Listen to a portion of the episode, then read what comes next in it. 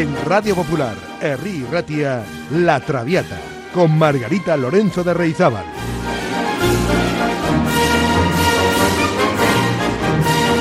Pasión por la lírica.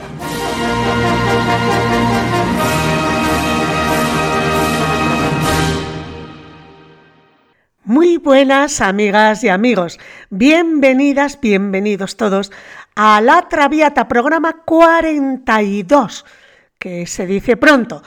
Y después de una semana en la que, bueno, hemos estado un poco resfriados, vamos a recuperarnos bien y vamos a hablar de una ópera de armas tomar. Se llama Carmen ella, la protagonista de esta ópera.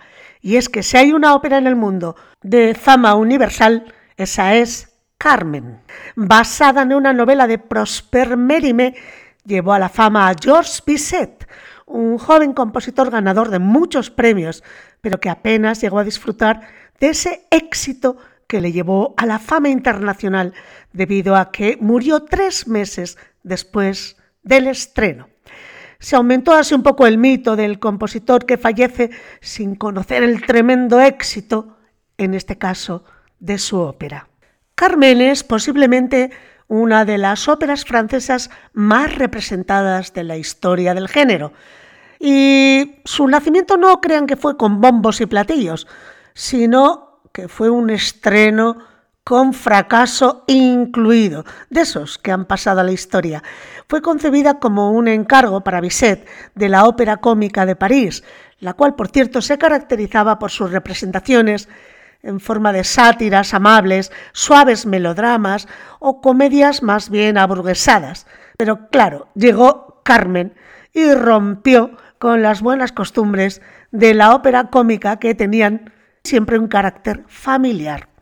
Bizet desarrolla la historia de esta su última ópera en Sevilla, en un ambiente gitano de taberna y amor libre, situación que pudo llegar a enfadar a muchos franceses, tanto por sus personajes como por los motivos en los que se gestan las relaciones entre los protagonistas, hasta llegar al asesinato provocado por el deseo y los celos. Lo cierto es que, con poca aceptación entre el público, y a pesar de las pérdidas generadas al teatro, se mantuvo en escena durante 48 representaciones en su primera temporada en París. Se trasladó después el montaje a Viena, donde allí sí fue aclamada por el público, convirtiéndose en una gran ópera desde ese momento hasta nuestros días. La primera función de Carmen tuvo lugar el 3 de marzo del año 1875, destacando entre el público compositores como Massenet, de quien hablamos la semana pasada, Sansen o Charles Gounod. La crítica no estuvo de su lado, siendo señalado principalmente por las características que englobaba el personaje femenino, porque Carmen era una mujer libre y seductora.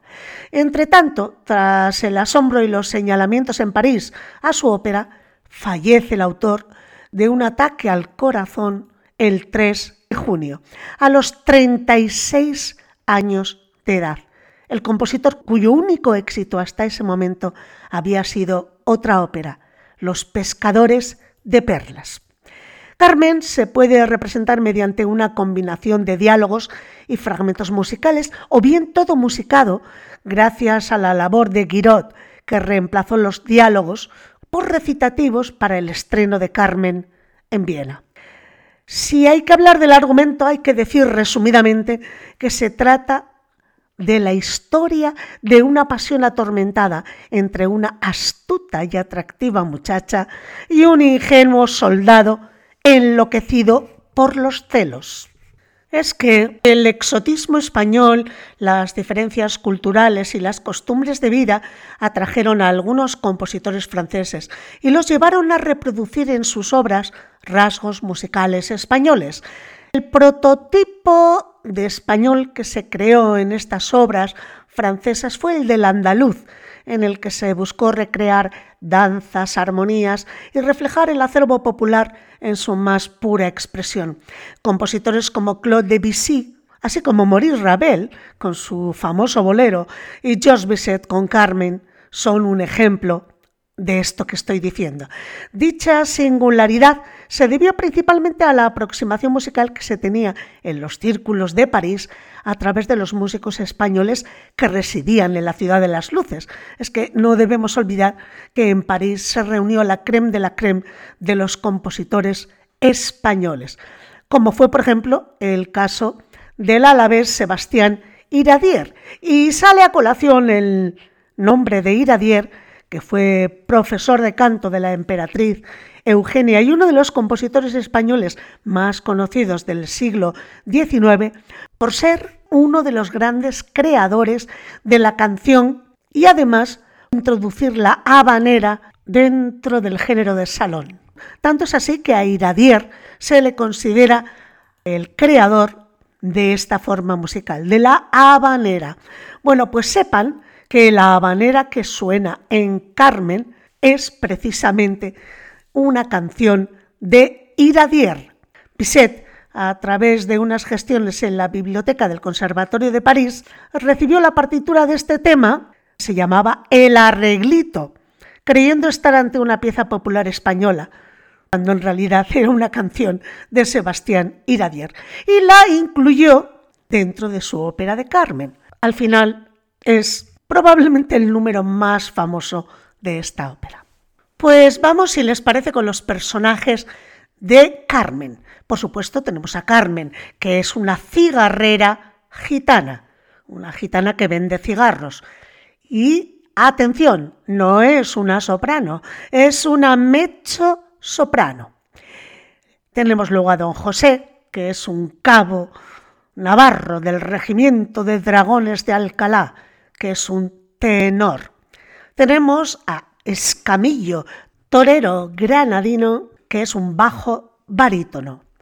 Y como soprano, digamos para el cuarteto protagonista, tenemos a Micaela, es una joven navarra prometida de don José, del cabo del regimiento. Y luego tenemos varios personajes más, entre ellos Frasquita, que es una gitana, soprano, y Mercedes, otra gitana, mecho, soprano. La ópera se inicia con el famosísimo Preludio, uno de los más conocidos. Vamos allá.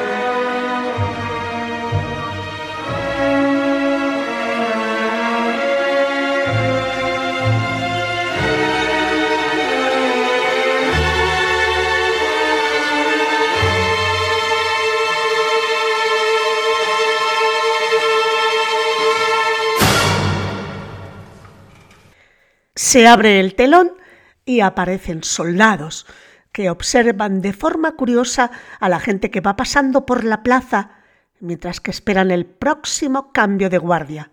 Entra en escena Micaela buscando a don José, a lo que los soldados le indican que no está en la compañía, pero que llegará en el siguiente turno. Le piden que espere junto a ellos, a lo que ella responde que volverá cuando se produzca el cambio de guardia. Llega el cambio de guardia mientras en escena se observa a todos los niños imitando el cambio de los soldados con gran interés. Y aquí se escucha el número con la guardia montada. Vamos a escuchárselo a Plácido Domingo con el coro de niños de la London Philharmonic Orchestra dirigidos por George Solti.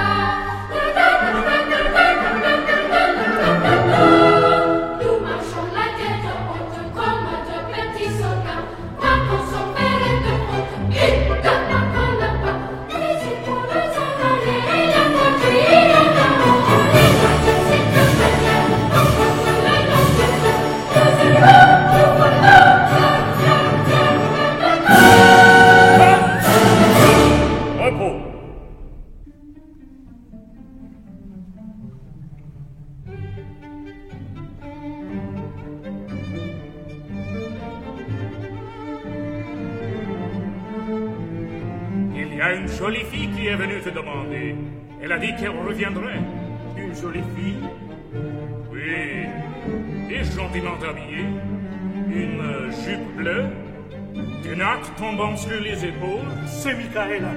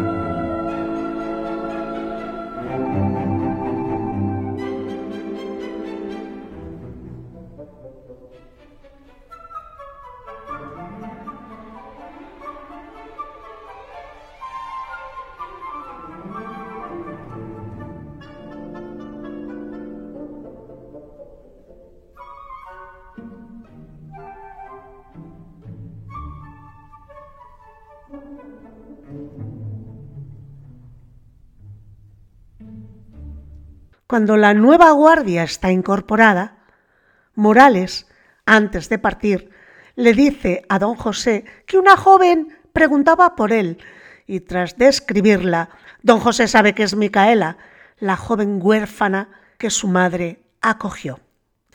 Tras la salida de las mujeres que trabajan en la fábrica de tabacos, al lado del cuartel del regimiento, se produce el fatal encuentro entre don José y Carmen, una joven gitana que tenía a todos detrás de ella. Y aquí es cuando canta la habanera El amor es un pájaro rebelde, y que queda resumido casi como leitmotiv de toda la ópera en ese célebre Si no me quieres, te quiero. Si te quiero, ten cuidado de ti mismo.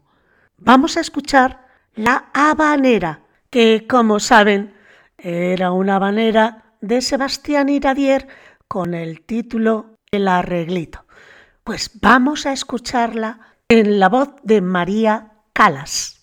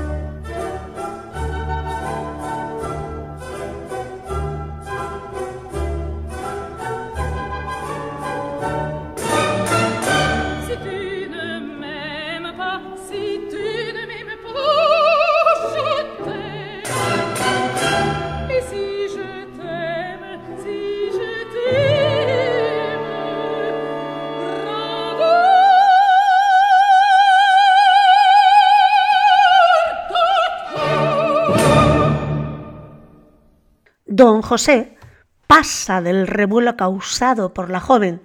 Esta se acerca a su mesa y le lanza una flor a él. Solo es el inicio del embrujo que lo llevará por el camino de la desventura a este hombre.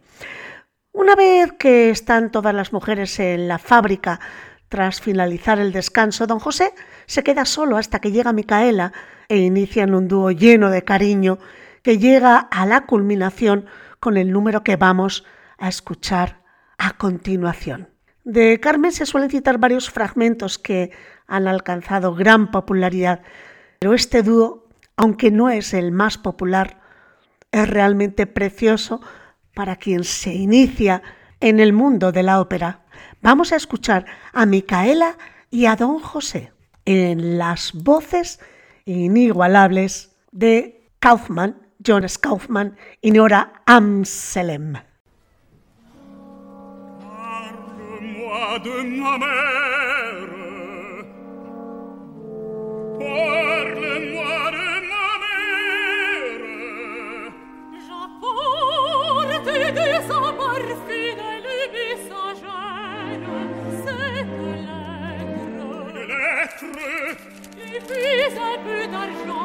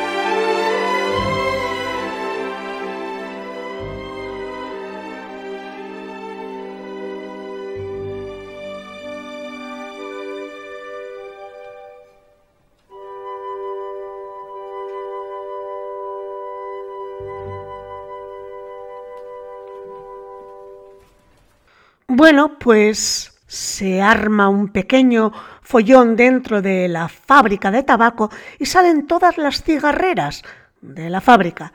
El teniente Zúñiga le pregunta a don José si ha visto algo de los hechos que han ocurrido y este dice que sí, que hubo una pelea y culpa de ello a Carmen, a lo que ésta se defiende de forma burlona.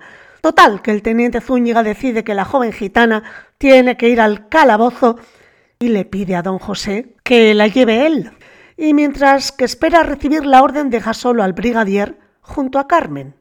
La gitana trata de seducirlo con la canción Cerca de las murallas de Sevilla y él en principio se niega para después aceptar. Este es el comienzo del fin de don José y el fin también del acto primero. Vamos a escuchar a Carmen y ese canto de seducción a don José.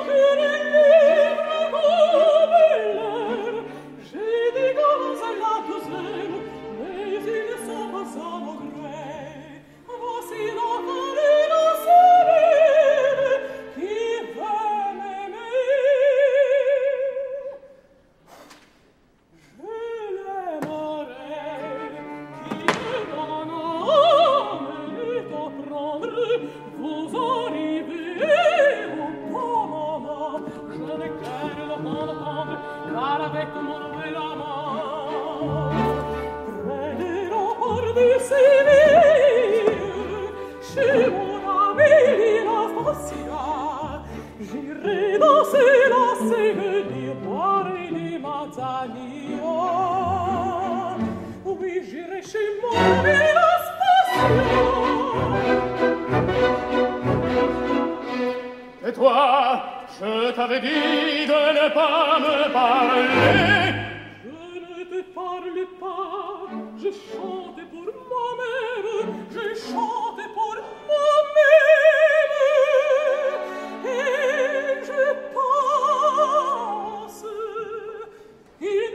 before.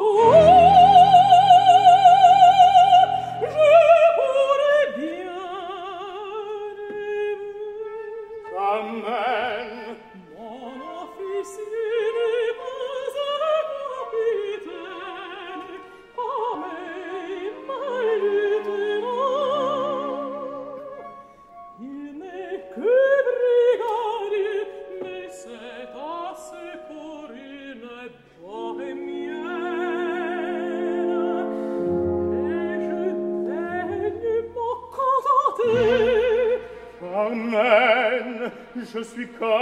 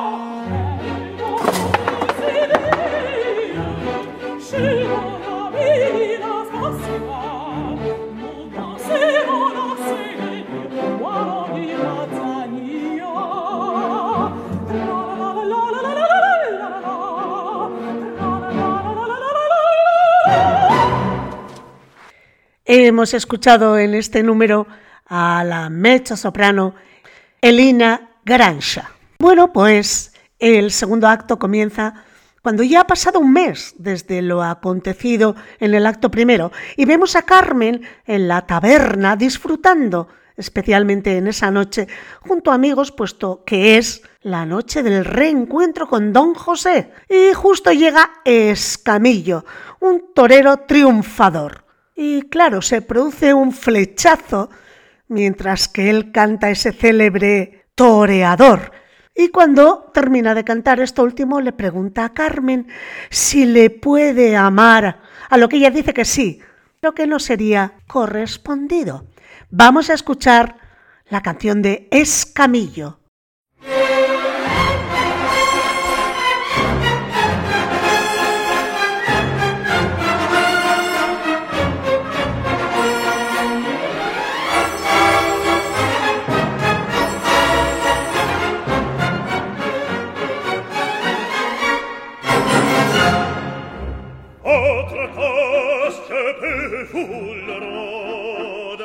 Señor, señor, cara ve que le solta.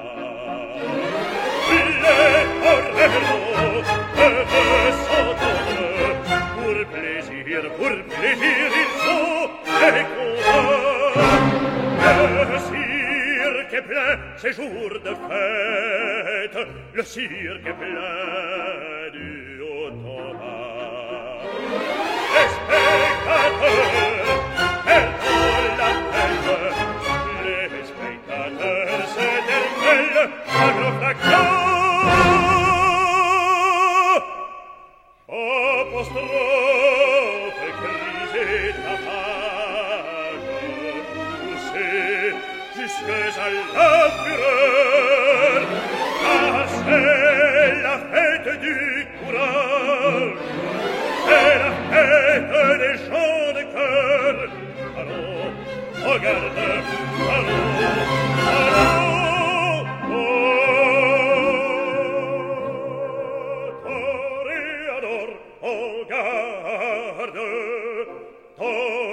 Colorado.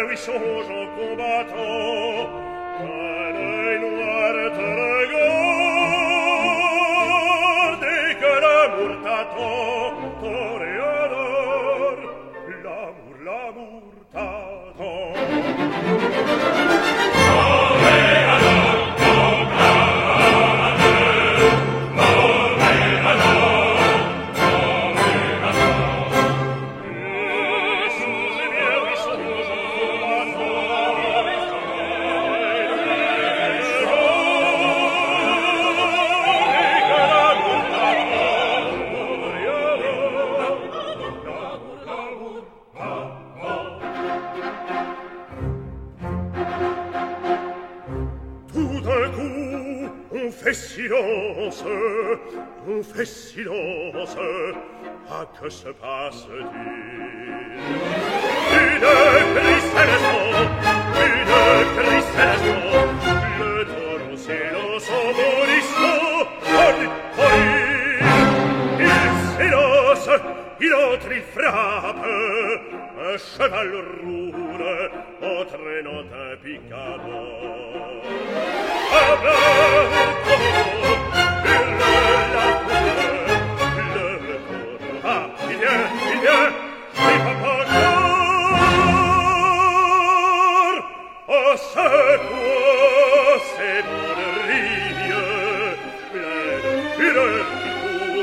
le ciel fait berce On se sauve, on franchit les grilles Et on tourne maintenant Allons, regarde, allons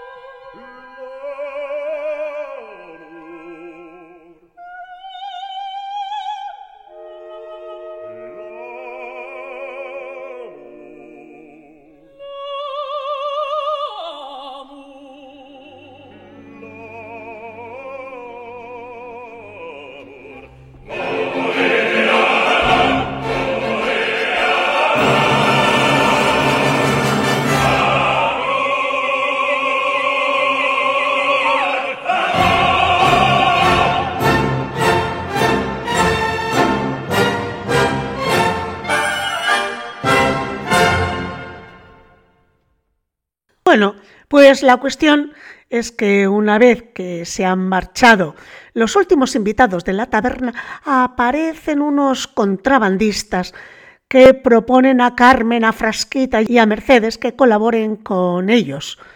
La verdad es que Carmen no le apetece mucho esta vez marcharse porque está enamorada de don José. Total que se van los contrabandistas y ella, bueno, le pide a él que vaya con, con ellos, que deje la compañía y se vaya con ella y con los contrabandistas. Ella le dice que es que lo que pasa es que no la ama de verdad, porque si fuera así, la acompañaría allá donde fuera. Pero don José no está dispuesto a desertar.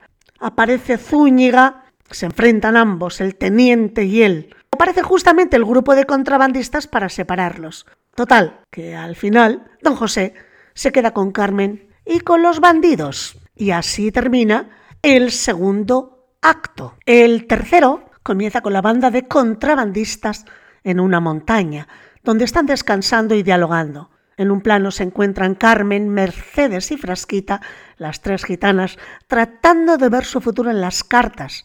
Pero mientras las dos ven un futuro feliz, Carmen solo ve la muerte. Marchan todos los contrabandistas dejando a don José solo con las mercancías. Y con la montaña vacía de contrabandistas aparece Micaela, que quiere hablar con don José. Sabe que está en ese lugar. En un principio solo tiene miedo y le pide valor al Señor en este lugar salvaje y ante la mujer que ha destruido a su amado. Al fondo se ve a una persona que dispara y se aleja con gritos desesperados. Aparece el torero Escamillo y tras él don José. Don José averigua que Escamillo está en ese sitio para ver a su amada, a Carmen, y esto despierta los celos de don José en un dúo desgarrador entre los dos rivales por el amor de la gitana. Es cuando don José está a punto de matar al torero que aparece justamente Carmen con el resto de los contrabandistas, evitando que el hecho se produzca. Escuchamos este dúo entre Escamillo y Don José.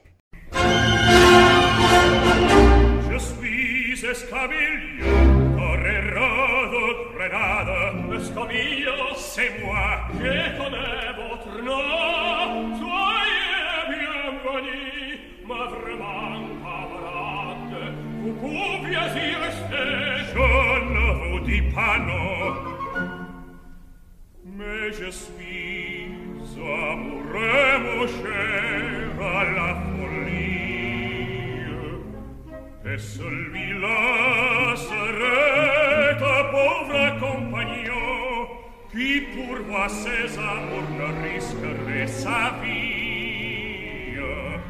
Sala causa me chi si Juste mo se ti rezingeramo scer Al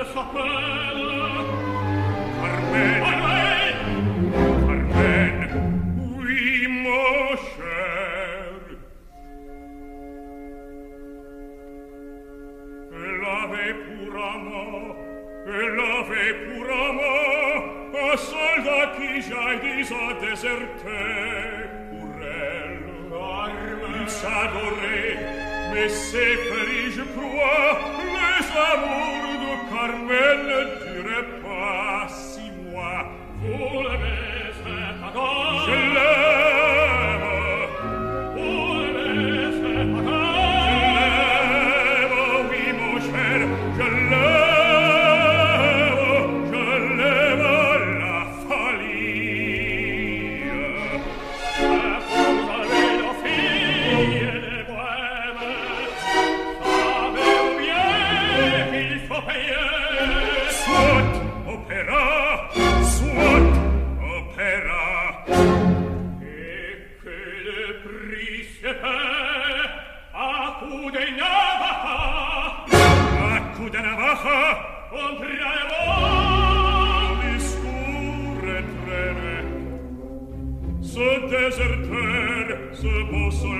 Miller.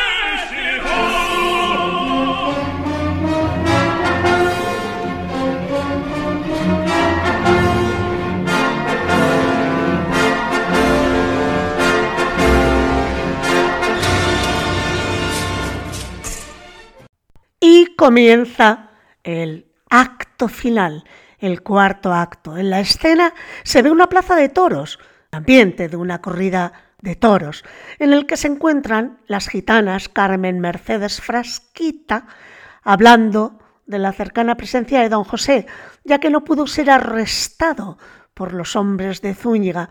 En ese momento se observa toda la parafernalia taurina a través de ese popular tema cantado por el coro, melodía que se había escuchado durante el preludio de la ópera y que se recupera en este momento para disfrute visual del espectador en un teatro. Aquí la cuadrilla.